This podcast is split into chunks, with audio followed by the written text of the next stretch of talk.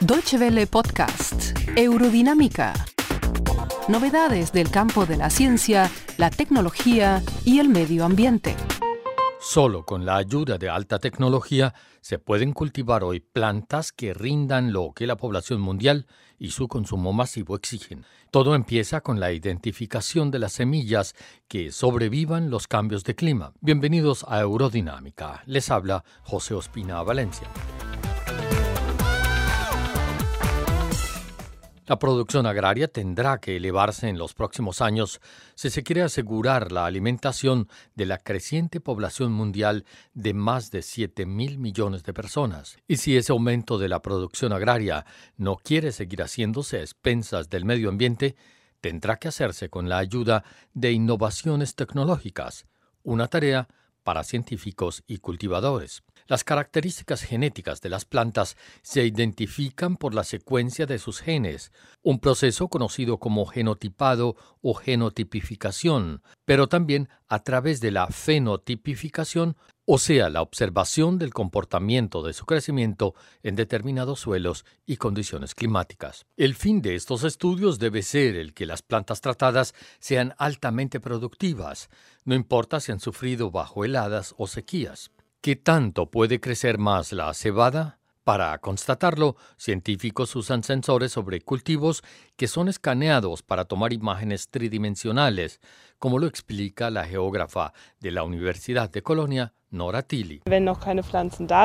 Antes de sembrar cualquier planta, escaneamos primero todo el campo para obtener imágenes de alta resolución. Una vez las plantas comienzan a crecer, medimos el crecimiento y la superficie de las plantas cada dos semanas. Así logramos registrar el crecimiento con una resolución de un centímetro.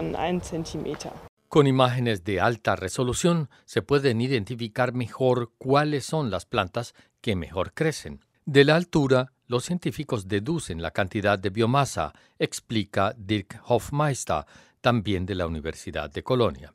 En el campo se puede observar a simple vista que las plantas sembradas a un lado no han crecido tan bien como las del otro. ¿Que se esconde bajo la tierra? Si una planta crece mucho o no es solo parte de la información que los científicos necesitan para escoger la más exitosa. Debajo del suelo se esconden muchos factores importantes como la humedad, y la fertilidad. Hay diferencias, pero también preferencias de los cultivadores. El crecimiento de las plantas depende en gran parte de las características de los suelos. Por eso el cultivador necesita mucha más información de los suelos en los que piensa cultivar algo explica el profesor Heiner Goldbach, agrónomo de la Universidad de Bonn. Informaciones que recibe, por ejemplo, de Stefan Petzold, quien inspecciona el suelo con un espectrómetro de rayos gamma, un sensor que detecta radioactividad natural, calcio y otros elementos. Los iones de calcio actúan como cofactor en muchas reacciones enzimáticas, intervienen en el metabolismo del glucógeno y junto al potasio y el sodio regulan en el cuerpo humano la contracción muscular, por ejemplo.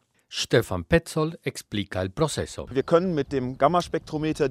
Gracias al espectrómetro de rayos gamma podemos establecer la distribución de calcio en los suelos. Una vez identificado el calcio y otros elementos, analizamos la relación con los contenidos de arcilla y arena. Hay algo igualmente importante que se esconde bajo la tierra, los nematodos, que son microscópicos gusanos que atacan las raíces, un mal que Birgit Fricke de la Universidad de Bonn detecta con sensores de luz espectral sin necesidad de arrancar las plantas. La luz espectral mide distancias de entre 300 y 1700 nanómetros, las plantas poseen ondas de 550 nanómetros. La luz solar que cae sobre las plantas es en gran parte reflejada. La parte que penetra las hojas es transmitida por la fotosíntesis y también reflejada. La intensidad de las señales de luz que una planta refleja está relacionada con el estrés al que está sometida por los ataques de parásitos. Los sensores se convierten así en un instrumento confiable para garantizar mejores cosechas y con ellas asegurar la alta producción. Muchas gracias por su atención. Más informaciones sobre nuestros contenidos en nuestra página de internet www.de y en Facebook y Twitter.